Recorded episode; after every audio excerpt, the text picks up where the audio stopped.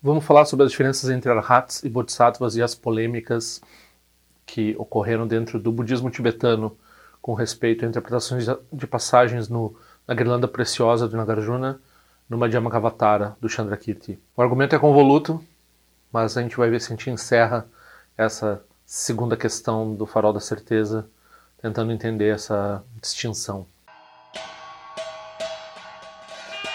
tzal.org apresenta Tendril Conexões Auspiciosas. Então, esse é o 26 vídeo do Farol da Certeza. Eu não sei se esse vídeo uh, vai conseguir ser entendido por quem está começando no assunto, né? Mas fica aí, vamos ver se a gente tenta explicar qual é essa diferença aqui entre esses dois tipos de realização espiritual que a gente tem no budismo, né? A dos arhats, que ocorre no, nos caminhos Shravakayana e Pratyekabudayana, e a realização de um Buda completo, que acontece no caminho do Bodhisattva, que se refere ao Mahayana. Então, a gente tem uma disputa que a gente está tratando aqui com relação a que tipo de vacuidade, que tipo de entendimento de ausência de eu esses arhats realizam. Porque o Buda, segundo o budismo tibetano, segundo o Mahayana, o Buda ensinou esses dois veículos. Ele ensinou um veículo de liberação individual e ele ensinou um veículo de liberação né, de, uh, de aspiração ampla de benefício de iluminação de todos os seres. Então, num, a pessoa trabalha só para se liberar do sofrimento, a partir da liberação dos, das aflições mentais. Então, a pessoa se livra das aflições mentais ela precisa se livrar das aflições mentais, então tem que ter um método completo para ela se livrar das aflições mentais no Shravakayana e no Pratyeka Budayana. Mas, segundo o Mahayana, ele também ensinou um método para atingir a iluminação completa, que inclui entender que todos os fenômenos são vazios. Ok, então a gente tem já distinguiu aqui uh, na leitura do texto uh, duas formas né, principais assim, de vacuidade. Então tem a vacuidade que se refere apenas aos agregados e tem a vacuidade que se refere uh, a todos os fenômenos. Okay? Em resumo, o argumento quer mostrar que os arhats eles realizam apenas a vacuidade dos cinco agregados. Talvez eu tenha falado, me confundido em vídeos anteriores, mas a gente está falando e também esse entendimento, essa palavra ausência de eu ou vacuidade, ela não é no mesmo sentido de vacuidade do Mahayana. Então isso aqui é bem confuso.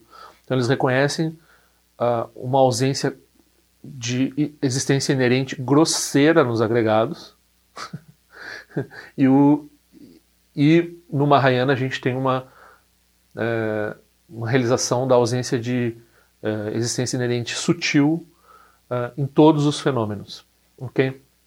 Aí a gente adiciona um terceiro complicador que vai ser usado aqui, que é, quando a gente fala em ausência de eu, então tem doutrinas heréticas, doutrinas não budistas, que postulam a existência de um Deus criador, de um Atman, de um eu que realmente existe, uma alma, e assim por diante.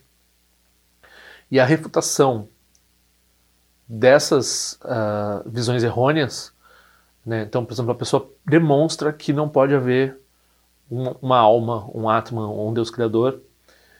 Essa refutação é que está parte do argumento daqui. Essa refutação não é a mesma coisa do que realizar a vacuidade. Então ela não produz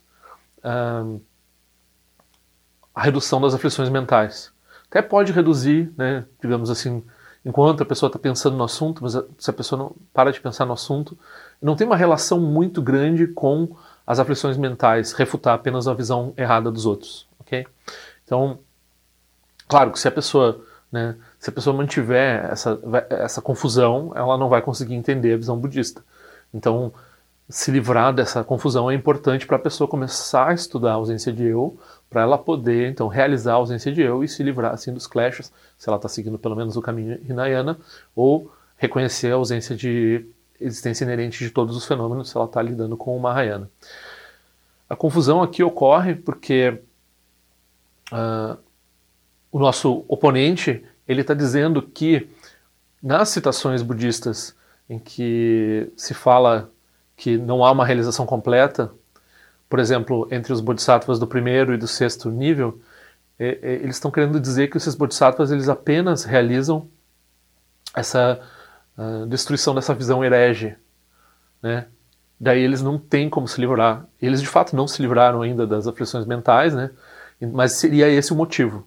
Mas não é esse o motivo, né? O motivo é que eles nos vários níveis de intelectual, de entendimento deles e de absorção meditativa deles, eles ainda não completaram a realização da vacuidade.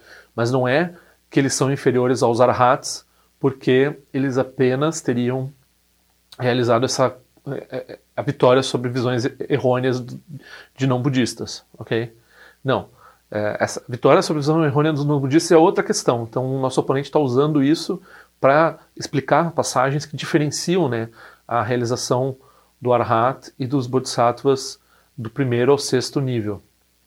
Por quê? Porque, de forma geral, é, algumas pessoas falaram assim: Ah, Pinheiro, que legal que você vai falar dos, dos booms. Dos... Eu já falei sobre isso. O, o link para o vídeo vai estar tá na descrição. Agora a gente não vai falar sobre isso, a gente vai falar só sobre esse ponto aqui, que é o ponto de que os arhats eles não ficam maravilhados com a realização espiritual né, com a absorção meditativa dos bodhisattvas de primeiro a sexto nível. Esses caras aí estão pior que a gente. Porque o Arhat ele realizou a ausência de eu, então ele realizou a vitória sobre os Kleshas, né? Então ele, ele, ele nesse sentido, ele está liberto do samsara, enquanto esse bodhisattva até o sexto nível não está liberto do samsara. Okay? Então nesse sentido ele pode olhar de cima. Nesse sentido, mas o Bodhisattva está num caminho que vai produzir né, o sétimo boom, oitavo boom, nono boom, décimo boom, a iluminação. E ele tem a Bodhicitta, ele tem várias outras causas e condições, e ele está né, se livrando não só da reificação grosseira com relação aos agregados e aos outros fenômenos, mas também a reificação sutil com relação aos agregados e outros fenômenos. Quando a gente fala grosseira, é porque a gente está usando os, o, os exemplos do Shiravakayana e do Pratyeka Budayana com relação a como é que eles realizam essa ausência de eu e vacuidade. Né? Então eles usam uh, partículas indivisíveis e momentos de, espaço, momentos de tempo indivisíveis. Então eles usam o argumento deles, eles chegam lá no final assim, tá vendo?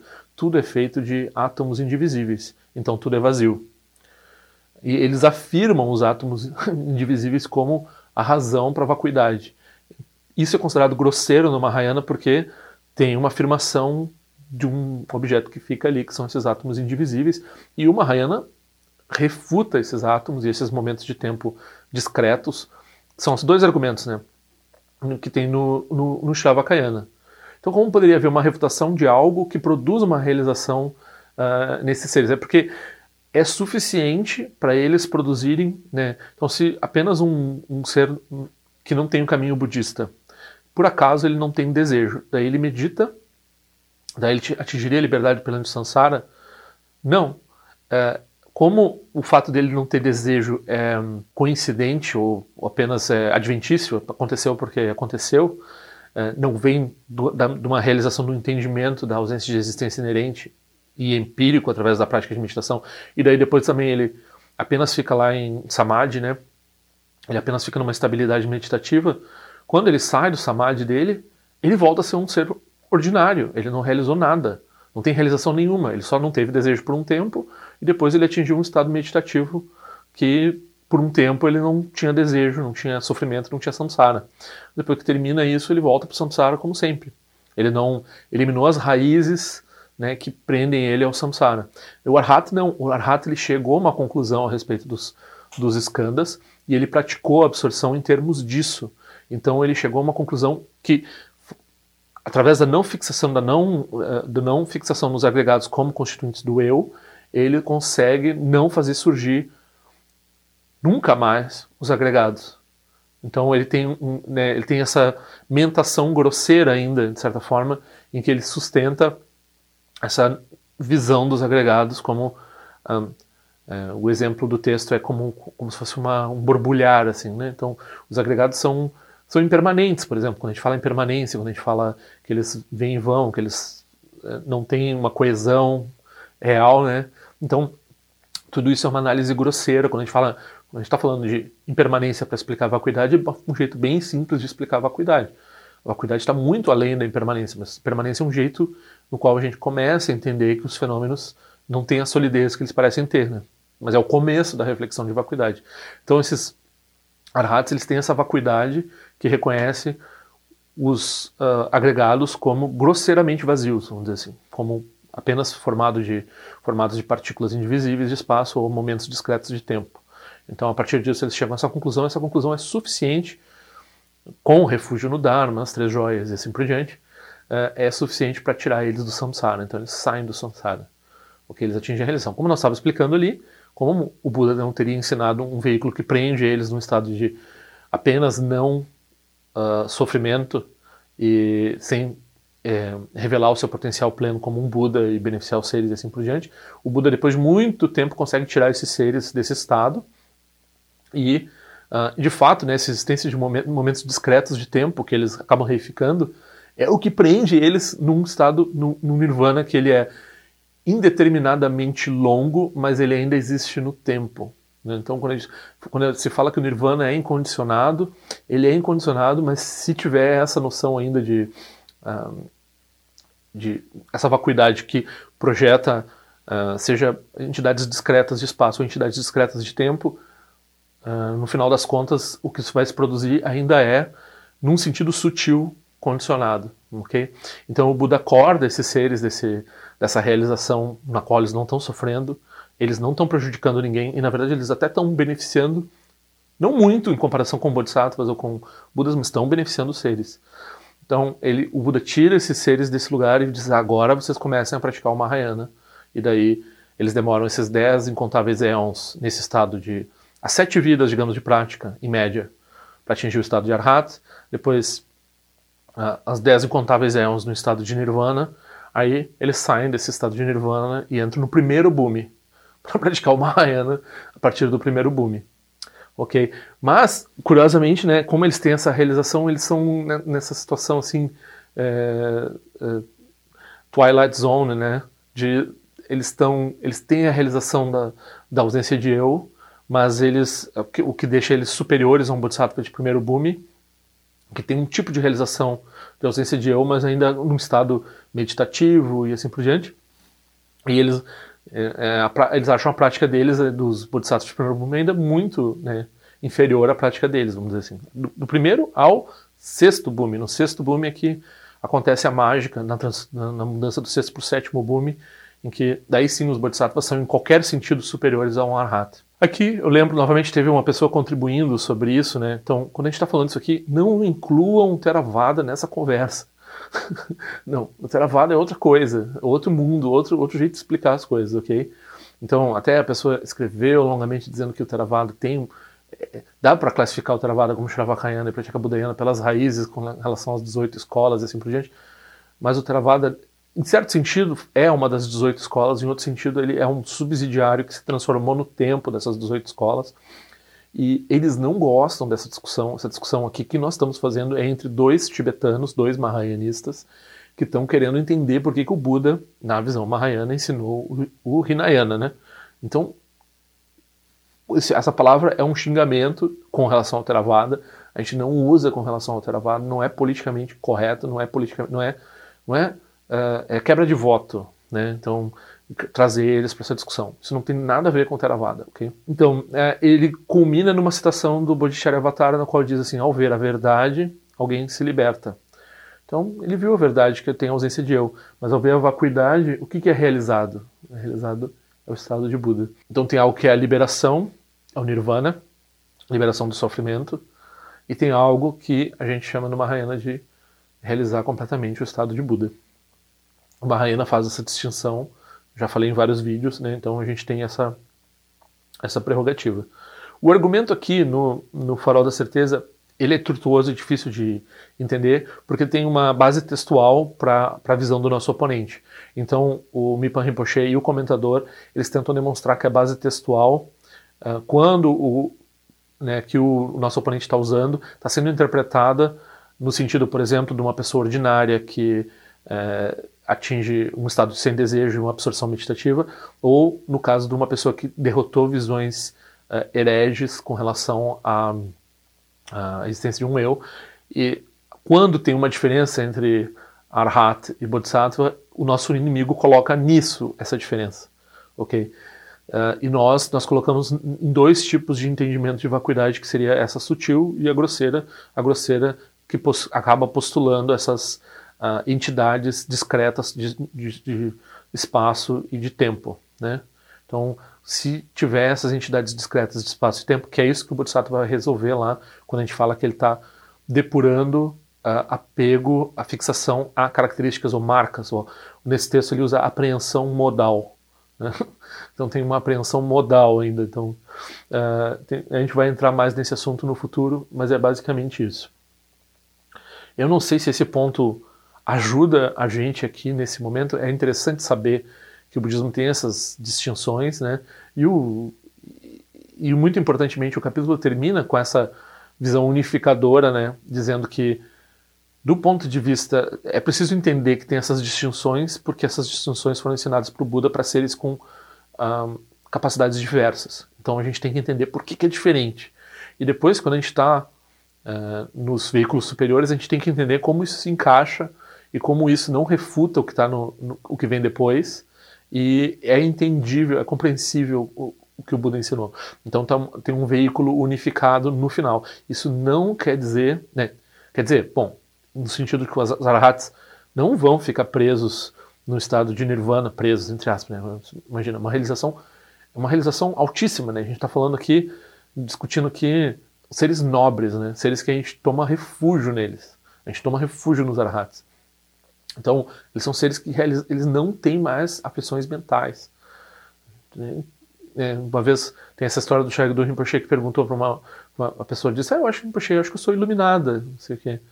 E o Rinpoche disse: Você tem raiva ainda?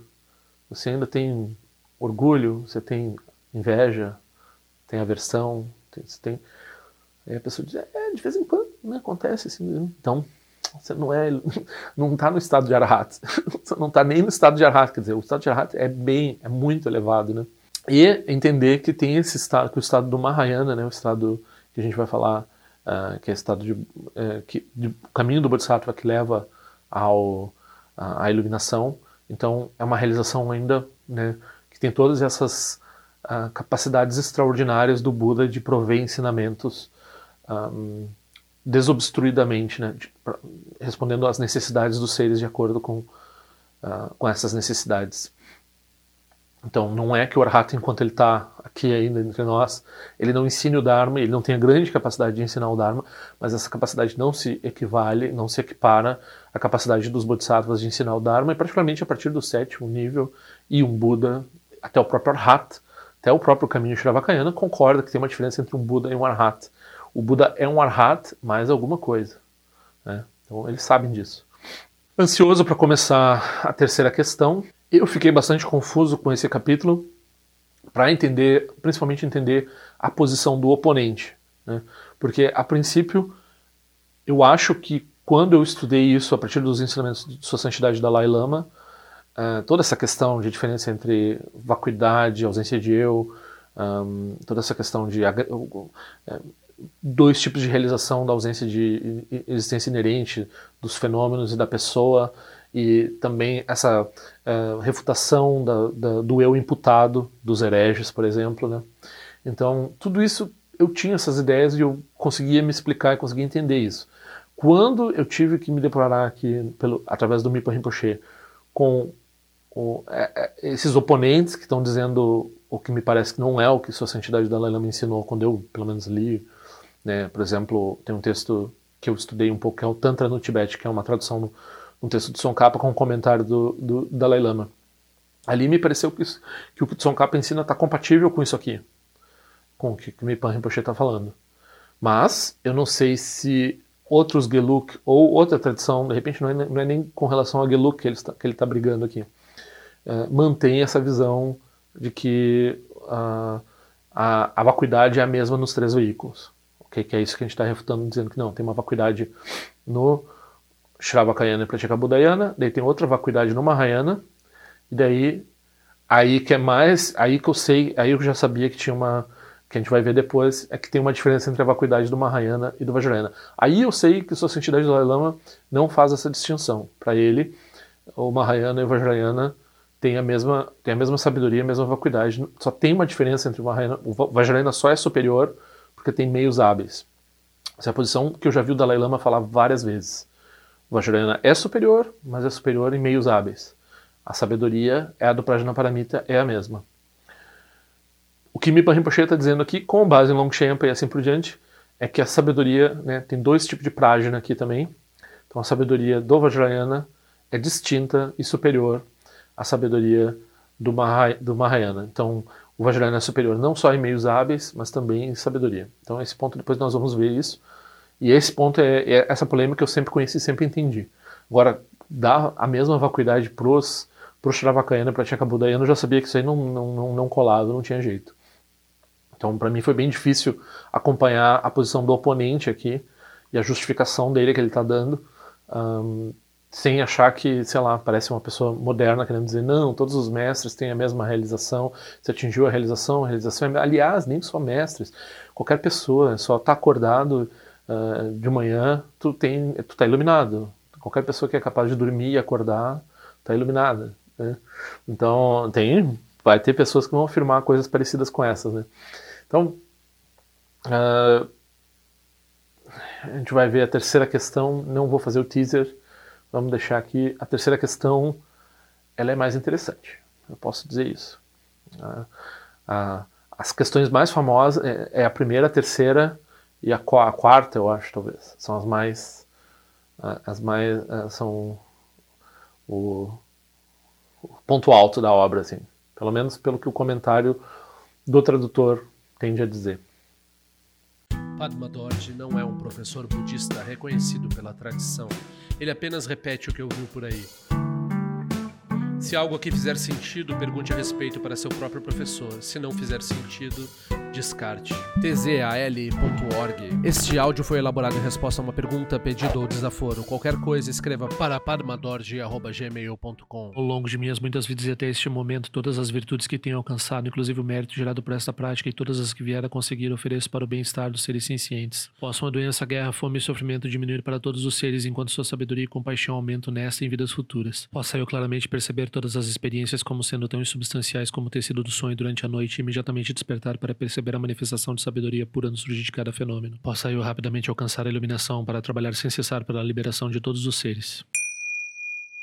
Rila wai kora shinga songpa na dewa malu jikwa ne chile zingwa ten shinja so eza peka jarpa du ten jio eche. Om so chi jamen chen pene jira sawa kungsha tu zio eze tai e bai me jino chuchul piyama nye jio ki sasong tatu ten jio eche. Chume kwenye pema samba saso na jen jese no pa igar jio wan shuchu kutu peku kuse deshin te zindar shin jio. Shik me tu shio trukpa nange wan cha tungo drupa ten romu ye ngi ngen kupa malo rasa ne londo ten leta tu ten jio eche. Peme jesung peme risu che peme tan la chi kuse sur wan peme wancho jitro ma jeso shin doni peme lunje dro jio eche. Pene jio ene chin poten pa yuri ne pa dan den pasi pe chen bundan kuse chasen ten jio eche. Kusong san che guru rinpoche ngon du dukon de wajin pa jabar che tu tu da posa so adep so chin chi laptu so shin shinan sengwe beche shiwa dan sam palung je drupa chin che lo oma hon benza guru pe ma se de hon ken lo sho song de lo che zan lin sa song cha pa pe tu ju sho song nang wa dam mi ra du song ge le sho